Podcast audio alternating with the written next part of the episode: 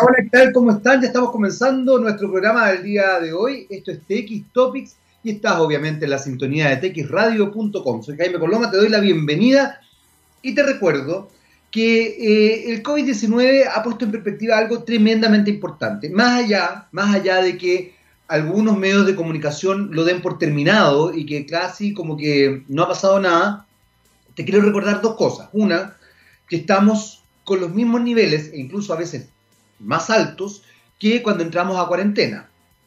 Dos, que todo no ocurre en la región metropolitana. Que hoy día, por ejemplo, Valdivia está en fase 2, es decir, con cuarentena los fines de semana y con restricciones bastante importantes, y que está con riesgo de entrar a fase 1. Que algunos sectores del norte están todavía eh, en situación de mucho riesgo. Que la región de Magallanes es quizás una de las regiones que más peligra y que tres, ya que nos gusta el centralismo, que tres comunas de, la, de Santiago han aumentado peligrosamente sus índices. Entonces esta idea de que en realidad estamos estupendamente bien y que en realidad eh, logramos salir y que casi no hay COVID, no, así que sigue cuidándote. ¿Por qué te digo todo esto? Porque evidentemente hay que pensar qué es lo que pasa cuando se supere esta emergencia sanitaria y cómo vamos a enfrentar la vida.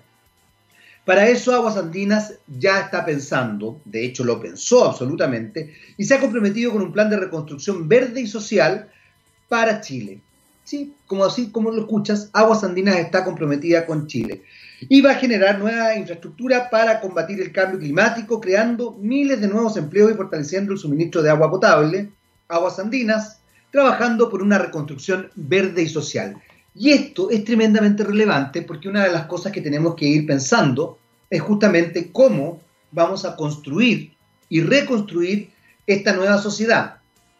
No porque estemos en las ruinas, no porque vengamos de una guerra, pero efectivamente la crisis financiera, la crisis medioambiental, el cambio climático, el calentamiento global, están generando estragos en todo el planeta, incluso en nuestro país. Este año que partió siendo un año, eh, yo diría, positivo desde el punto de vista del tiempo, hubo lluvias y todo eso, eh, la zona centro-sur y centro-norte se vio afectada nuevamente por la sequía. Sequía que es evidente y que va a ir aumentando cada vez más. La desertificación de Chile es un hecho. Quizás no llama la atención como los grandes aguaceros y las inundaciones, pero es tremendamente peligrosa, es tremendamente nociva y finalmente la desertificación implica no tener vida, ¿ya? Para que tengan claro de qué estamos hablando. Eh, por otro lado, estamos eh, frente a una, a una situación donde dentro de las cosas que se está discutiendo es que la naturaleza, ¿sí? el medio ambiente, tenga, eh, sea sujeto de derecho. ¿Qué quiere decir eso? Que la economía no la establezcamos solamente en dinámicas extractivas, sino que establezcamos una dinámica que permita cuidar la economía y desarrollar otras cosas. Hace poco veía una entrevista a la subsecretaria del Ministerio de Ciencias, Carola Torrealba, a quien he tenido la suerte y, la, agrado de entrevistarla, porque es una mujer además de brillante, muy, muy agradable, respecto al tema de los dineros del Ministerio de Ciencia algo está pasando ahí medio raro, porque ella dio una explicación, me parece eh, atendible, diciendo que en definitiva el presupuesto no había cambiado, sino que se habían reestructurado las platas para invertir de ese, ese, ese presupuesto del Ministerio de Ciencia. Entonces aquí o hay un problema grave de comunicación desde el Ministerio de Ciencia y desde el gobierno de Chile, que no se está entendiendo lo que están desarrollando, o alguien está tergiversando la realidad. Y a mí eso sí me preocupa. Me preocupa profundamente por algo bien sustancial y que tiene que ver con, una cosa que hemos hablado siempre en este programa. Muchachos, hemos ido construyendo, sin darnos cuenta, una sociedad en función de la mentira, una sociedad en función de la tergiversación de la realidad, una sociedad en función de una teoría comunicacional que se desarrolla en los años 70 y se llama frame, encuadre. Es decir, mostramos una parcela de realidad y construimos una realidad en función de esa parcela de realidad que mostramos. Como cuando de pronto en los matinales uno veía, después de un aguacero, a un notero sumergido en una poza enorme y resulta que dos metros más allá no había absolutamente nada. Pero para los telespectadores, para las audiencias, quedaba la idea de que había un desastre de magnitud. Eso, aunque ustedes no lo crean, también es parte de lo que se conoce desde la sociología y también desde la comunicación como cultura o sociedad del espectáculo. Es decir, darle una espectacularidad tal a un hecho que finalmente se tergiversa el hecho, se miente el hecho, se encubre el hecho, se disfraza el hecho, como usted quiera decirlo. ¿Por qué digo todo esto? Porque si estamos pensando en que la naturaleza sea sujeto de derecho, si estamos pensando efectivamente en rescatar, valorizar y darle cierto peso a nuestras primeras naciones o los pueblos originarios, como usted quiera llamarlo, eh, si queremos efectivamente reformular nuestro país, tenemos también que reestructurar nuestras dinámicas comunicacionales y tenemos que entender desde qué perspectiva vamos a desarrollar esas dinámicas comunicacionales. Así que pega hay, pega hay por lo menos para los comunicadores, pega hay para los educadores, pega hay para el gobierno, pega hay también para toda la sociedad para que tengamos mayor juicio crítico y tengamos una capacidad de reflexionar frente a lo que se nos viene. Vamos con ella que me encanta, me encanta, me encanta. Me encantan las canciones que pusiste hoy día, Gabo Cedrés.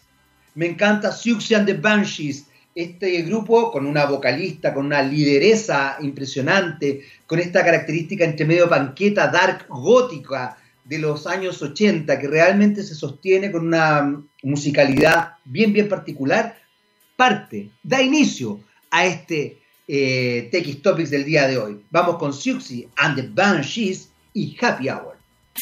Muy bien, ya estamos de vuelta. Nos demoramos un poquito porque tuvimos algunos problemas de conexión, así que junto a Siouxsie and the Banshees pusimos a Emiliana Torrini. ¿Y saben por qué pusimos mujeres? Porque hoy día es día de paridad rockera, paridad de música, y eh, exaltamos y visibilizamos justamente a todas esas cantantes, a esas mujeres que se desarrollan en las áreas eh, más masculinizadas, no necesariamente masculinas, pero masculinizadas como es el rock. El rock en general como que la gente visualiza a hombres, sexo, drogas y rock and roll, y el pantalón de cuero y el pelo largo y la cuestión, y resulta que tenemos mujeres impresionantes y maravillosas en esa área. Y por lo mismo también, antes de darle la bienvenida a nuestra invitada, quiero destacar a dos mujeres, premio Nobel de Química, una francesa y una estadounidense, que eh, desarrollaron un estudio interesantísimo sobre el genoma humano que reivindica o repiensa o replantea eh, todo lo vinculado a eso. Así que hoy día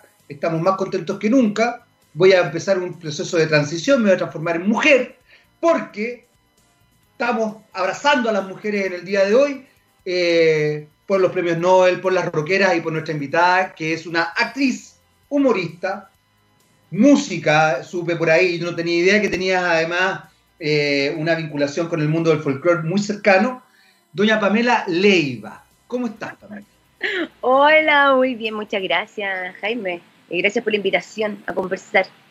Qué bueno que... ¿Ah? Gracias por la presentación, además. Pero por favor, además no, es mentira, ¿verdad? Eres actriz, eres humorista y eres música. Yo no sabía que, eh, desarrollabas un, proyecto interesante de eh, cueca. ¿Cueca chora o cueca, cueca más tradicional? Eh, cueca más, más urbana. Cueca, cueca urbana. Cueca urbana, sí. La cueca que se toca más para, para la zona central, más en la ciudad, muy parecida a la cueca porteña también. Como ese estilo de cueca es la que, la que me gusta, la que, la, con la que me siento más identificada. Somos, somos dos. Fíjate que yo he aprendido a, valorar mucho la cueca, me gusta muchísimo. Eh, y la verdad es que sí, sí, yo creo que la cueca, lamentablemente no sé bailar cueca. Una vez una mujer me sacó a bailar una cueca urbana, una cueca, por, sí, una cueca urbana, una cueca chora, digamos. Y, como que pude defenderme más porque uno puede jugar más, puede coquetear, puede, puede como establecer otras dinámicas. Pero otra vez me acuerdo que en estas cosas que en los canales de televisión que le gusta humillar a la gente, me hicieron bailar una cueca, una cueca tradicional. Eh, y por supuesto fui muy humillado porque en realidad no sabía qué hacer. No me, no me sabía bien los pasos, fue bien ingrato en realidad.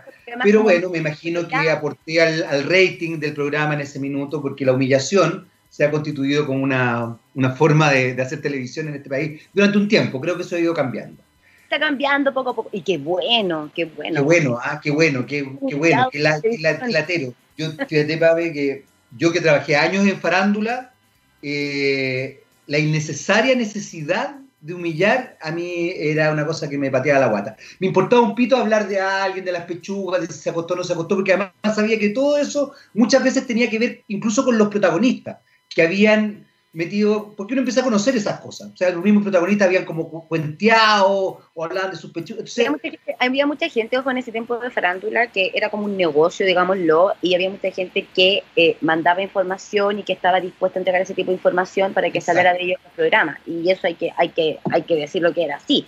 Otra cosa era gente que no estaba dispuesta a hablar o, o las humillaciones que se hacían, que es otra cosa. Exactamente. Y eso, eso yo estoy de acuerdo contigo, ha ido cambiando. Y cómo ha ido cambiando los negocios de la comunicación muy lentamente, Pamela ahí hace una, un alcance que creo que es importante aclararlo, debería ser más rápido, porque en realidad a veces uno ve televisión y como que ve televisión ni siquiera de los 80, de los 90, porque aunque ustedes no lo crean, la televisión parece que en los 80, fíjense, en plena dictadura tenía características más democráticas que las que tuvo a finales de los 90 y en los 2000. Una cosa rara, cosas raras que pasan en el mundo. Eh, Pamela, a propósito justamente de eso, los negocios, ¿cómo ha sido para ti enfrentar este nuevo eh, escenario, que efectivamente es un nuevo escenario en todas sus magnitudes? Nos llegó el futuro, nos llegó el futuro y no estábamos preparados.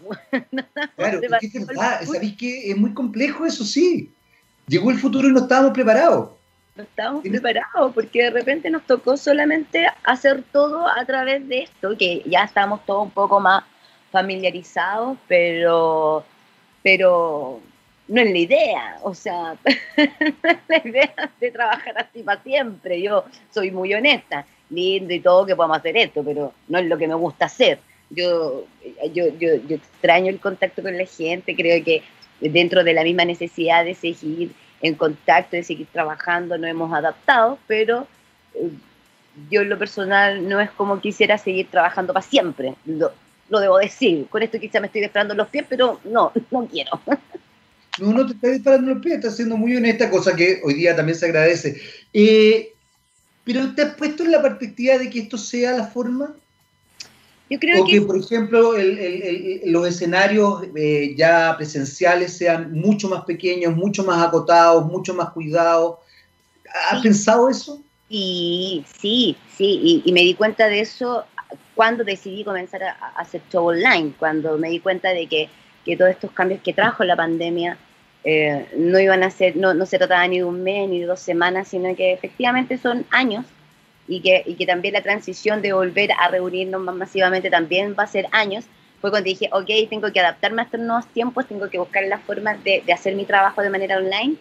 Y, y, fíjate que también ha sido un descubrimiento para mí y, y de cómo eh, te vas conectando con la gente, porque era, fue muy raro al principio tirar un chiste y cri cri, ¿no? no saber qué es lo que estaba pasando al otro lado de la pantalla. Y poco a poco, y también creo, le doy, le doy, le doy, le doy crédito al público, que la gente también ha accedido y ha estado dispuesta a recibir los shows a través de las plataformas digitales. Que si ellos nos quisieran, no tendríamos nada que hacer. Y, y a través de los mismos chats, eh, uno ha ido eh, recibiendo eh, como impulso del público, como que esa ha sido la nueva forma. Por, ejemplo, mira, te voy a dar una cosa técnica. Eh, hay algunas plataformas que funcionan con, con 15 segundos de desfase. Entonces me ha tocado aprender que cuando hago alguna pregunta donde estoy pidiendo alguna respuesta al público, tengo que contabilizar desde que hago esa pregunta 15 segundos hasta que yo sé que le va a llegar esa, esa, esa, esa pregunta a la gente y tengo que esperar a de que de que pase para que la gente empiece a responder. Entonces, todo esto de los tiempos, de entender que no, no me están escuchando inmediatamente, ha sido un proceso que también ha sido bonito, creo yo. O sea, es, es sin duda un proceso que reformula todo, reformula el humor, porque estaba pensando, cuando estabas hablando, cómo relleno yo 15 segundos, que la gente puede creer que 15 segundos es poco, 15 segundos es mucho rato, es mucho rato de ideas, de palabras, de, de estructurar cosas. Entonces, eh, cómo se establece esa dinámica, porque el humor en general uno está acostumbrado, sobre todo en Chile, uno está acostumbrado a un humor muy de gag, muy rápido, muy de remate. Yo diría que eso empezó a cambiar gracias a figuras como la tuya, figuras como, eh, como la Bernarita Ruffinelli o como Felipe Abello, que, que empezaron a estructurar eh, lo que se conoce como stand-up comedy, que en definitiva era desde el cotidiano empezar a contar sus propias experiencias y desde ahí desarrollar una cosa muy, una historia divertida, digamos, que permitía incluso muchas veces a los mismos, eh, eh, a las audiencias, incluso hasta a veces sonreír más que reírse a carcajadas, porque uno se quedaba como pensando, porque de repente pasaban cosas bien dramáticas. Recuerdo, me tocó ver hace poco a Belén Mora con el Tato, eh, Tato, Toto, siempre se me olvida Toto. Toto. El Toto. hacer los casts los, no, no los castos, no puedo decir los castos, los castos. no me van a demandar. Los castos. Los castos. Eh, y claro, eh, me acuerdo que lo vimos con mi señora y con mi hija chica, mi hijo mayor no estaba, y nos reímos, pero nos reímos y nos sonreíamos, porque también eh, yo después lo hablaba con la Belén y había muchas cosas que en realidad, más que chistes, eran realidades. Realidades que exponía ella, ellos dos, de manera muy, muy clara y muy concreta. Y, claro, cuando uno es consciente de esas realidades, te, te, tira la mueca. Me acuerdo de esta, de esta australiana maravillosa, se me olvidó el nombre en este minuto, que hizo un, un stand-up increíble, que ganó muchos premios, que estuvo en Netflix, de hecho, eh, que ella es lesbiana y su último stand-up, el que salió en, en, Netflix, en realidad ella hasta lloraba. O sea, lo que te quiero decir es que el stand-up, desde el humor, va estableciendo una mirada súper compleja, no es solamente hacer reír, tiene que ver con hacer pensar, tiene que establecer una reflexión sociológica, que es algo muy difícil también para, el público chileno, porque en general los chilenos no hemos acostumbrado a ese humor burlón, a caricaturizar, a, reírnos del otro, a ridiculizar también, Era lo que hablábamos. Muy noventero muy Sí. Un que hoy día ya y que ya no que ya no está de moda y, también creo que todos nos reímos en algún momento. Yo creo que hoy día eh, todos nos hemos ido desconstruyendo también y hemos ido avanzando y hemos, hemos ido despertando, pero claramente el humor de antes hoy día ya no corre y nadie está de acuerdo con eso. Eh, y el stand-up, así como, como en sus orígenes, y, y hay libros que dicen eso, que que se trata de hablar de las miserias, hablar desde la miseria, hablar desde las cosas que a mí me duelen, desde lo que a mí me molesta, y desde ahí como uno puede ir construyendo un, texto que, que desde tu punto de vista hagas una crítica a la misma sociedad o que pongas en punto o, pongas sobre la mesa temas como, como la salud, como las relaciones, eh, como el poder, como el abuso de poder, sobre, sobre la falta de oportunidades. Y creo que, que el, eh, el impacto que han tenido los comediantes desde Jorge Alí y que, que, que vuelve al Festival de Viña y donde hace un reflejo de lo que pasa en nuestra sociedad, creo que de ahí los comediantes toman fuerza y la gente espera mucho, sobre todo los festivales masivos, qué es lo que van a decir los comediantes, a, dónde van a tirar los palos, a quién le va a llegar, como que se han transformado también un poco en la voz de la gente. Y, y, y de hecho, Hoy día podemos también ver en la franja política de la prueba o convención constitucional, donde hay muchos comediantes que, que han participado porque la gente se siente identificado con ellos, porque además eh, han llevado banderas de lucha a grandes escenarios donde han, expuesto temas que, que, en televisión no se hace, porque digamos la televisión sigue siendo un medio masivo, pero se siguen cuidando demasiado de lo que decir y lo que no decir. En cambio, los comediantes no, nos importa muy poco eso. Hay una, hay, una, hay una suerte de libertad en ese sentido, porque, porque te lo digo desde, desde la otra vereda. Yo he trabajado en televisión, he trabajado en programas y efectivamente uno tiene líneas editoriales bien complejas que cumplir. Y que de, hecho si no cumples te quedas sin pega. Esa es la verdad de las cosas. Entonces, para que la gente también entienda, porque de repente dice que no se atrevió. No, señor, esa persona está cuidando su pega como usted cuida la suya. Eh, y, lamentablemente es así, y, eh, Pamela tiene toda la razón. no, culpemos necesariamente a los animadores que son los que están frente a cámara. Hablemos de que... Claro, de una cosa mucho más macro, exacto. Que viene de mucho más arriba. Mira, lo, que lo último que uno ve ahí frente a la cámara.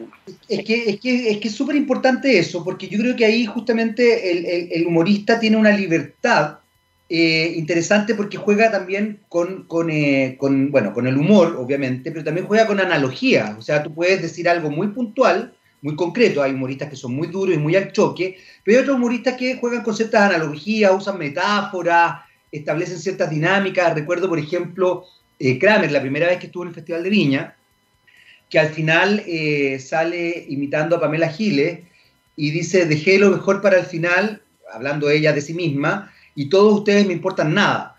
Y en realidad yo decía, pucha, qué loco, porque él, o cuando, por ejemplo, imita al presidente Piñera, dice, ah, no, no me quieren, les compro el voto. Eh, son, son chistes que son bastante más profundos que lo que concretamente hace o, que la imitación bien hecha o mal hecha, que en general es muy bien hecha, claramente en ese sentido es notable. Lo que hace Jorge Alís también, juega con cosas muy interesantes, de manera quizás más explícita, pero todo este show del chat, por ejemplo, de, ya, no me acuerdo, se empezaron a constituir como verdaderas formas. Se mejore, que se mejore, el famoso que se mejore, que es impresionante, porque tú, bueno, yo tengo hijos, bueno, ya mi hijo es tan grande, pero yo recuerdo efectivamente cuando eran chicos, bueno, y todavía en realidad, los chats de, cursos son una cosa horrorosa. El que se mejore es una cuestión así y es ridículo. Entonces, hay una visión de la realidad. Por otro lado, tomando lo que tú acabas de decir, Pamela, cuesta cuesta exponerse, porque finalmente es un, es un desnudarse constantemente también, porque, porque una de las cosas que se, que se establece desde el stand-up es también decir desde dónde yo muestro esas realidades. Hay algunos, algunos stand-uperos, algunos humoristas eh, que, que, han logrado jugar con un personaje bien potente. Estoy pensando puntualmente en, en Felipe, por ejemplo, Felipe Abello, que yo lo conozco y conozco su historia, digamos, su realidad, y su realidad dista bastante de lo que él muestra en el escenario. La personalidad no, ah, quiero aclarar, la personalidad es la misma, pero la historia es distinta. Felipe es un gallo con una familia muy bien constituida, eh, él estudió en la Universidad del Desarrollo, eh, estudió en un colegio particular, es un gallo más bien pituco, de origen, digamos, con obviamente conciencia y todo eso. Pero su personaje no, pues, el Don Felipe, el no sé qué, juega otro él, impuso una impronta, pero hay otros que, por el contrario, se desnudan. ¿Por dónde vas tú, Pamela, cuando estás ahí en el...? Desnudo. muy bien, muy bien. Muy bien, el desnudo total, desnudo total y frontal, como la tristicera. Total y frontal, de hecho. A mí, para mí el humor, y voy a hablar de mí porque no todos los comediantes eh, crean su material como lo hago yo. Y cada uno encontrando su forma, su estilo y la manera de llegar a hacer comedia en lo personal, y aquí esto tiene todo mi lado romántico con el humor, a mí la comedia me ha salvado la vida. A mí, a mí el humor desde niña eh, me ha hecho sanarme de, los, de mis propios dolores, de mis propias heridas. Entonces yo todo lo general de lo que hablo, mis rutinas, tienen que ver con, con, cosas que me han dolido, cosas que me han molestado, cosas que me han dado impotencia, y con el tiempo las puedo mirar con distancia y me puedo reír de eso. Por ejemplo, yo en algún momento eh, hablaba de mi cirugía, que fue un proceso rudo, difícil, de aceptación, de bajar de peso, de cómo todo me quedó colgando. Y luego yo eso logré hacer una rutina donde nos reímos, que fue una rutina que presenté en la Teletón. Lo mismo que me pasó, por ejemplo, cuando me separé. Yo cuando me separé, eh, yo cuento públicamente que estaba separada, pero haciendo reír, lo cuento en el marco de una rutina de humor, eh, lo cuento. Y lo cuento cuando ya no me dolía, cuando me podía reír de eso.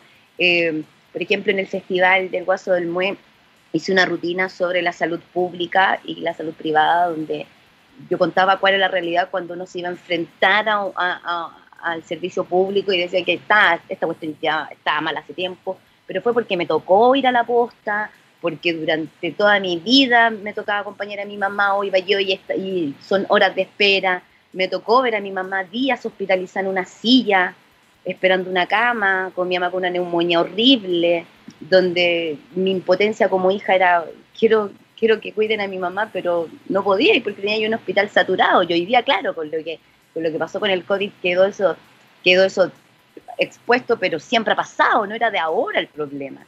Entonces, yo desde las cosas que a mí me han dolido, de las cosas que, que, a mí me molestan, yo escribo. Desde ahí, para mí es catarsis escribir. Para mí, para mí es sanar escribir y creo que tiene que ver con mi estilo de vida. Cuando, cuando algo me molesta, yo sé, y cuando paso algo muy tortuoso, lo mismo en la pandemia, yo decía, yo sé que en algún momento de todo esto que día me duele, que me, que me, que me aproblema, me voy a reír. Siempre tengo esa conciencia. Y eso es lo que me ayuda a mí en mi vida personal y que lo he hecho y que se ha transformado en mi trabajo. Pero tiene que ver desde ahí, desde ahí escribo y desde ahí yo hago humor. Por eso te decía que yo soy de, la escuela del desnudo, que desnudo mi alma ante el escenario y exacerbo estas cosas. Pero en el fondo, de todo lo que yo hablo, tiene, siempre hay mucha verdad. Y en ese, en ese aspecto, eh, ¿te pasa de repente que la, que la gente no, no entienda esa verdad? Que solamente se quede lo anecdótico, porque, porque creo que una de las cosas bonitas, insisto, del, del, stand-up es que, es que muchas veces nos deja pensando eh, y nos deja reflexionando. Sí, nos reímos, a veces nos reímos a carcajadas, eh, otras menos quizás, pero, pero, pero siempre nos deja pensando, siempre hay una cosa reflexiva detrás, que, que, hay un trasfondo ahí importante. Eh, ¿A ti te ha pasado eso? ¿La gente entiende, entiende ese trasfondo? Sí, la gente, la gente, yo no sé si, yo no sé si, yo no sé si entienden lo que fue para mí lo que estoy diciendo. claro, no, no, no, eso tendría que estar muy cercano a ti, digamos. Pero, pero sí se siente muy identificado y, y se ven reflejados muchas veces en lo que yo digo. Entonces, eh, y, por ahí, y por ahí también llega la risa, porque la risa llega también a través de la empatía y de la identificación, que yo me veo reconocido en lo que, en lo que el otro está diciendo y por eso me río. Desde ahí nace la risa, o conozco algún caso o he escuchado, pero, pero empatizo, empatizo con, con, con el texto.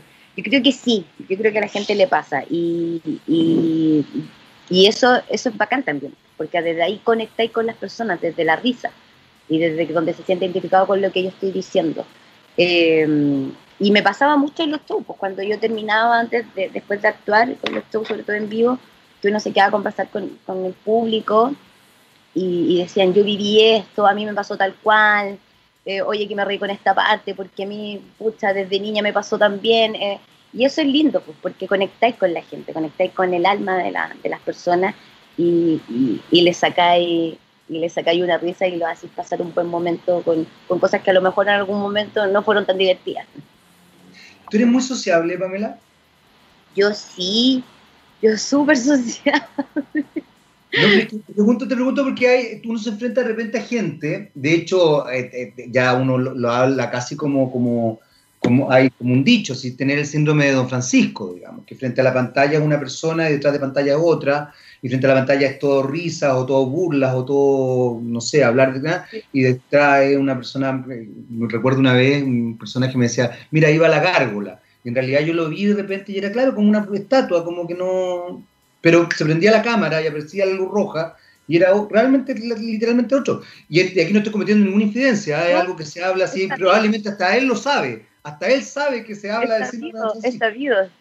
Claro, entonces, por eso te pregunto, porque hay gente que, puede ser, por ejemplo, en el humor muy para afuera, muy, y resulta que realmente es muy introvertida y tremendamente tímida. Y esa es su forma de salvar, digamos, la situación. ¿No es tu caso? ¿O sí? No, no, yo soy bien sociable. Sí, sí, em, em, voy entrando en confianza de a poco. voy entrando en confianza de a poco, porque cuando llevo a grupos nuevos de personas, siempre soy un poco más retraída y, y a medida que voy entrando en confianza me voy soltando, me voy relajando y voy hablando, pero en general sí, soy una persona bien sociable eh, y eso viene de, como de crianza. Eh, me encanta invitar gente a mi casa. Yo sufrí mucho durante la pandemia por no ver a nadie, porque mi casa, mi, casa siempre es como un punto de reunión con, con amigos, me encanta invitarlos a comer, hacer cosas, invitarlos a comer desde, no sé, un completo, unos burritos, no sé, como cosas sencillas, pero me encanta compartir con la gente. Y sí, soy bien sociable y buena para hablar, pero hasta con los codos. Por, ende, se te facilita entonces el, post-show, digamos. Me, y es que me encanta el post-show, eh, Jaime, me encanta. Me encanta tomarme fotos con la gente, me encanta quedarme conversando con la gente. Eh, incluso a veces me quedo carreteando con gente que me ha ido a ver a los shows. Así como, ya, ya un, un traguito, bueno, ya, un traguito, ya, y ahí conversando. Y, y es lindo al final, porque eh, va generando un vínculo también con el público y, es como un, ritual ya que se hace, llegar, llegar al show, hacerlo, después terminar y, y, que baje la adrenalina. A mí me pasó que el primer show online fue como terminé, muchas gracias, buenas noches, apagué la cámara y quedé así como, oh, me puse a llorar, mira, pobrecita, yo me puse a llorar porque me faltaba el post-show, me faltaba el conversar con la gente, me faltaba eh, eh, la retroalimentación de saber qué fue lo que les pasó con lo que dije, qué fue qué, lo que les gustó más o lo que no les gustó, si tampoco les tiene que gustar todo lo que uno dice arriba del escenario.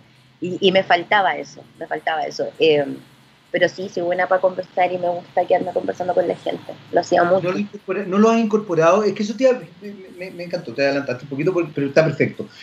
¿No he incorporado esto, este, esta idea de un post-show? O sea, porque claro, lo que tú dices es muy cierto y, eso además es un fenómeno bien habitual, digamos, para todos los que nos ha tocado, me imagino para la gente que está en un escenario, pero incluso cuando nos ha tocado participar en ciertos eventos, por ejemplo, eh, que son muy masivos y muy... O sea, yo la cantidad de gente que queda deprimida después del Festival de Viña, de los que trabajan en el Festival de Viña, o sea, son varios, porque está, porque claro, porque la adrenalina está muy fuerte. Durante siete días estáis como pendientes de esas cuestiones y, todo esto, y hay gente además que, que casi como que se, se armó un, un, guardarropa nuevo y, y, la prensa y no sé qué. O sea, de verdad viven una, una pequeña locura y de repente esta cuestión vuelve a la normalidad, además que es muy fuerte, porque justo después de eso es como que volvía a Santiago, volvía, volvía a todo es como, es como brutal. Eh, ¿Tú lo has manejado eso en, en, esta nueva dinámica, en estas nuevas plataformas? Mira, sabéis que poco a poco he ido incorporando ciertas cosas que la misma tecnología nos permite. Por ejemplo, algo que hice fue porque, a ver, antes tenéis que pensar, Jaime, que yo tenía de tres a cuatro shows, inclusive cinco shows a la semana.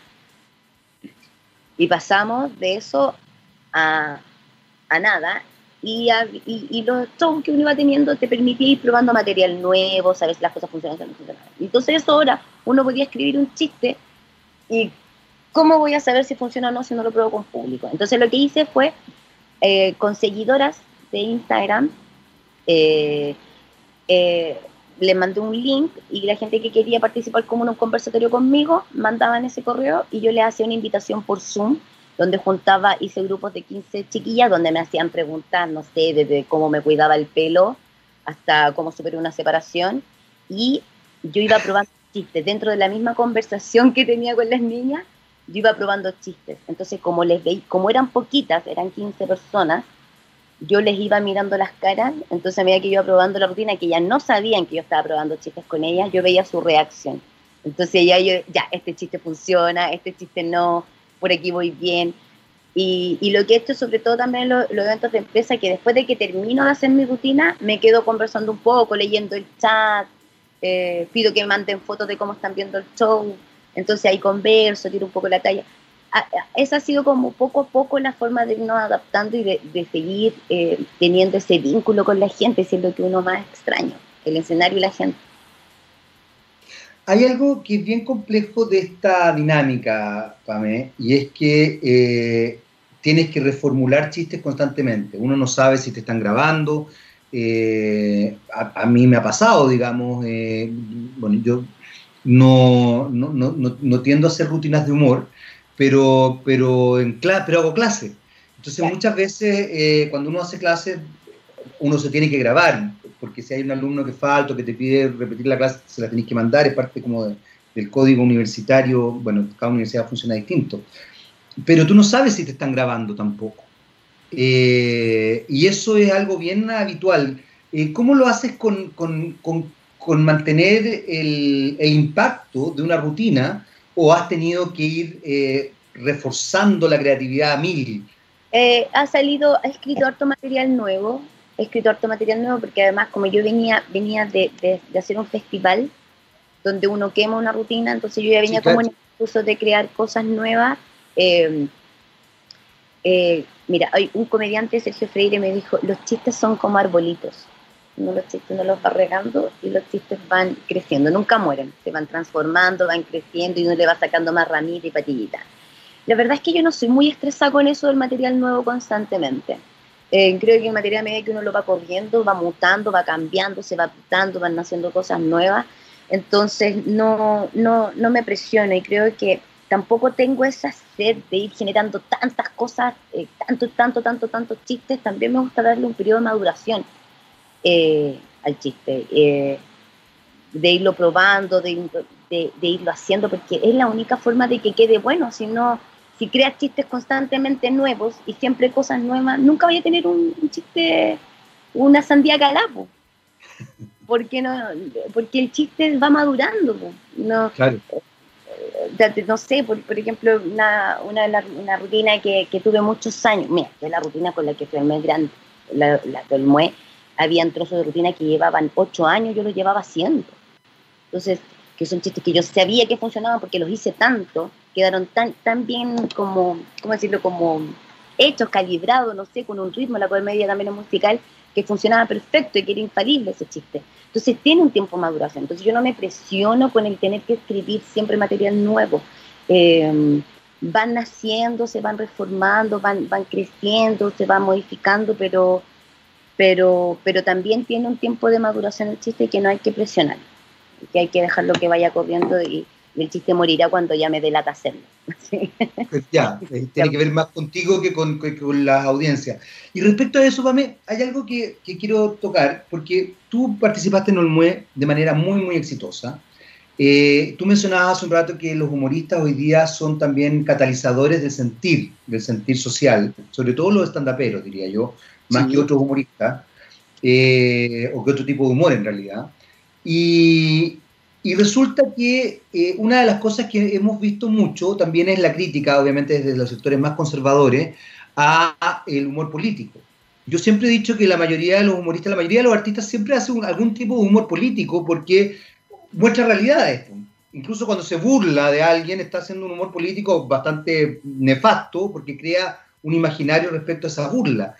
Eh, tú estás en Olmué, Olmué hasta hace poco tenía a una alcaldesa eh, de extrema derecha eh, y probablemente es una, es una región más bien conservadora.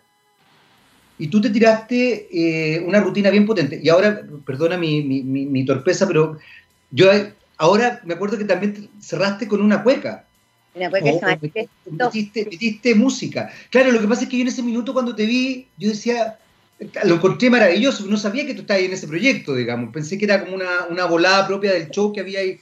Y aparte, aparte que lo que yo conté en el escenario fue verdad, a mí la María Esther Zamora, tres años antes, me había invitado a ese mismo escenario a bailar con ella, y en la celebración, ya había la pelota, ya bien chupado, yo le dije a todos los chiquillos, bueno, cuando yo vaya al muer, vamos a venir todos. Y yo dije, esa promesa la voy a cumplir la voy a cumplir. muy bien, excelente. Y de hecho pasó algo muy bonito que, que el baterista David Castañeda, que es mi gran amigo, eh, fue su último show. Lamentablemente hace un par de, hace un mes nos dejó, nos dejó David a raíz de su enfermedad y David y cuando yo lo llamé le dije, weón, vos tenés que acompañar Molmo y te voy a subir el escenario como sea, te, te voy a subir pero con el oxígeno y así fue. Yo quiero agradecer a la producción de TVN que porque nos ayudaron y nos ayudaron a montar a David arriba la batería con el balón de oxígeno y de hecho fue su último show. Entonces, para mí, para mí esa parte también tenía, tenía muchas emociones, muchas emociones y además porque estaba con mis amigos músicos que me han acompañado en hartas etapas de mi vida. Entonces, es que sabéis que se, se, van conjugando varios elementos importantes. Por un lado, lo que tú acabas de mencionar, que tiene que ver con, con elementos muy emotivos, muy afectivos, y también, por otro lado, el que muchas veces los artistas, en todas las áreas, ¿ah? desde las artes más exaltadas a, las artes más populares, eh, van y dicen, muchas veces, otras veces no, pero muchas veces van y dicen lo que quieren decir. Son riesgo de que el público no lo acepte. Y ahí va mi pregunta, ¿no te dio miedo en algún minuto? Porque tú igual hiciste una rutina medianamente contestataria, diría yo, más que contestataria realista. Tú mostraste cosas. Pero vivimos en un país donde un porcentaje no menor de gente, yo siempre en eso soy, soy cuidadoso porque a veces uno ve solamente sus realidades, pero resulta que tú empiezas a ver otras realidades y te das cuenta que mucha gente eh, está en pos de un cierto conservadurismo, una cierta mirada que puede estar ajena a la que uno tenga. ¿No te dio miedo presentar eso? ¿No te dio miedo que el público no lo recibiera bien? Es que yo como trabajé la rutina, Jaime, yo quería que más allá de qué lado político, cuál fuera tu tendencia política, cuando tú escucharas diciéndome el texto, dijera, sí, pues, tiene razón en todo lo que, más, allá si te gustaba la derecha o la izquierda. Y eso fue lo que yo busqué, como que en el fondo sí hice una crítica social, eh, pero desde una realidad independiente de qué lado estuviera no la puedes negar. Y eso fue lo que yo busqué con la rutina. Eh, hablé, hablé, hablé sobre, sobre lo que pasaba en, salud, hablé, eh, le tiré ahí un par de palos a los pachos pobres, pero tiré una talla política, pero que me la, me, tuvimos una conversación con TVN porque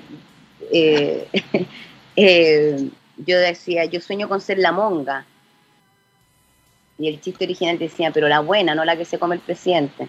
Entonces, cuando fui a me dijeron, Pamela, por favor. Dije el mismo chiste, solamente que le saqué, eh, no la que se come el presidente, sino que dije, yo, sueño con ser la monga, pero la buena. Y, la gente entendió igual chiste, no era necesario ponerle esa colita, la gente lo entendió igual. Eh, entonces, eso es lo que yo busqué, básicamente, eh, Jaime, como que que eh, cuando tú polarizas, inmediatamente la gente deja de escuchar. Cuando tú polarizas un discurso, la gente inmediatamente deja de escuchar y, se enoja. Entonces yo no quiero que la gente se, enoje. Yo creo que la gente escuche, que se ría y que diga sí, lo que ella dice tiene razón. Y para eso yo probé la rutina en todos los públicos. De hecho, el último show, em, mi querida amiga Carola Bretauer, me, periodista, me, me juntó sí, maravilloso. Con su amigo más cuico en su casa y, le hice un show a ellos. Y dije, si estos se ríen con todo lo que digo, es que vamos, vamos súper bien encaminados. Y la rutina funciona también maravillosa. Entonces, me dediqué también a hacer eso, a, hacer, a, a, probarlo en distintos públicos, la rutina de Olmué, eh, a cuidar las palabras que decía, porque no quería caer en, no quería polarizar no quería polarizar el discurso porque ya eso lo iba a hacer al final al final para mí mi, como mi pase libre iba a ser la cueca al final pero pues, ahí, fuiste más más evidente quizás en el discurso.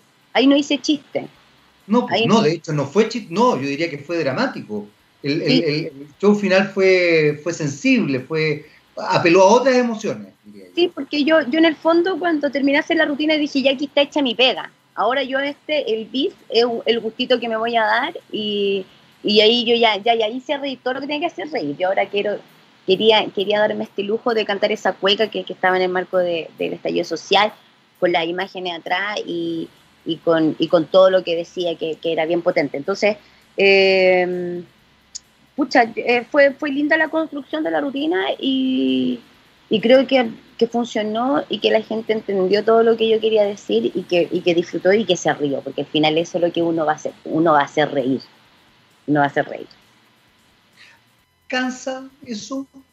Por ejemplo, estaba pensando, qué sé yo, eh, te, invitan a comer y entonces como que alguien puede esperar así como, ah, viene la Pamela Leiva, nos vamos a matar de la risa, vamos a hablar pura, no sé, vamos a estar todo el rato riendo y resulta que no, pues, o sea, uno querrá conversar contigo, querrá conocerte desde otra perspectiva y uno tirará tallas y todos tirarán tallas, digamos, no, no, se focalizará, no sé, pues es como, recuerdo hace un tiempo atrás, eh, eh, ¿cómo se llama? El compadre Moncho, eh, estábamos en un, en un evento y alguien le pedía que imitara al dueño de Garfield, por ejemplo. Y me acuerdo que él, que él como que quedó mirando y dijo, oye, pero ¿sabéis que de verdad no, no, tengo ganas? Y, fue como súper fue súper amable, como es él, y divertido y todo. Pero también yo noté, noté, yo lo conozco bastante, y le tengo mucho cariño además, y yo noté como que él estaba un poquito molesto. Y después, de hecho, de hecho, me dijo, me dijo, ¿sabéis qué? En realidad esta cuestión de que, a ver, actúa, es como que yo le dijera, no sé, pues, ah, tú eres médico, oye, mira, y eres proctólogo, oye, ¿sabéis que necesito que en este minuto me revise y te bajáis los pantalones? O sea, ¿Qué estoy hablando? No, no, pues no. ¿Te pasa eso? ¿Cansa de repente? Lo que pasa es que yo, a ver, em, en general, eh, yo soy buena para la talla, soy buena para el bebé. Cuando estoy en, grupos de confianza, eh, yo me bajo y, en general yo tengo una, una forma muchas veces de, de, relatar mis historias o relatar la historia y que la gente se ríe, pero es una web que me pasa desde niña, ¿cachai? Em, no, no me siento presionada y creo que por suerte he tenido eh, la suerte que con la gente que me rodeo no, no me siento presionada a tener que ser chistosa necesariamente. no, no tengo que ser chistosa o andar contando chistes. Sí me ha pasado que, que, de repente, no sé, o en algún en un Uber, ay, cuéntate un chiste, y yo como que lo miro y le digo, no, no te pongas el hueón. Pues". no te, págame 10 lucas y te cuento un chiste, porque si no estoy trabajando. Ya, pero trato de tomármelo con humor. No, no, no mm, le quito el peso a eso, porque también me hago cargo un poco de quién soy. ¿cachai? Y, a veces la gente, la gente no sabe cómo acercarse a la gente, digámoslo, a veces me da desubicada, entonces antes de, de, yo enojarme o, o, de contarte, no, no estoy trabajando, les tiro una talla y, y así distiendo el momento, ¿cachai? No, no me complico tanto por ese tipo de cosas, ¿cachai? Eh, me hago un poco cargo de quién soy y, y ya está. Perfecto. Dentro de hacerse cargo de quién eres, una de las cosas que hoy día llama la atención y que, personalmente me, alegra mucho que ocurra es toda la, toda la discusión sobre la equidad de género, que lamentablemente ha retrocedido, según algunos entendidos, casi 10 años. Eh, y ya, ya los pasos que se dan son pasos muy pequeños. Eh, hay gente que incluso plantea que en 100 años más recién uno podría decir que hay equidad de género. ¿Tú te consideras eh, feminista o participa de, los movimientos feministas? ¿Es algo que, está dentro de tu, de tu ámbito de interés? Sí, sí, y creo que, eh, creo que muchos muchos cambios que hemos tenido hoy día como sociedad y como em, eh, mucha deconstrucción que ha venido hoy día de parte incluso de mía, de, mi familia, de la gente que tengo alrededor, tiene que ver con los movimientos feministas, con que, no, que nos remecieron y que nos hicieron entender que había muchas cosas que no estaban bien, que no podíamos seguir normalizando. Pero como crecimos con ese chip, y yo incluso me, me, me, me hago una culpa, uno como que le echaba para adelante nomás porque, porque era así, porque era lo que te habían enseñado, porque fue lo que... O sea, yo crecí escuchando de que las niñas éramos putas si yo hago un... Era normal escuchar que si te metíais con muchos chiquillos era malo porque era puta y, y, que no era una suficiente y que, uno, y que una se validaba siempre si tenía un hombre al lado. Y es súper rudo darte cuenta de que creciste con ese discurso, que no, es que, que, que, no tiene que ser eso parte de tu vida. Entonces creo que los movimientos feministas han hecho una tremenda labor las niñas de, acoso callejero han hecho una tremenda labor que cuando mucho, mucho tiempo decían, ay, que son exageradas, pero ¿cómo se les puede tirar un, no se les va a poder tirar un piropo ahora? Bueno, creo que toda esta lucha que se ha hecho durante años, hoy día nos muestran que tenemos que dejar de normalizar muchas cosas, que, que, la voz femenina sí vale, que se tienen que respetar los derechos de las mujeres que han sido tan vulnerados.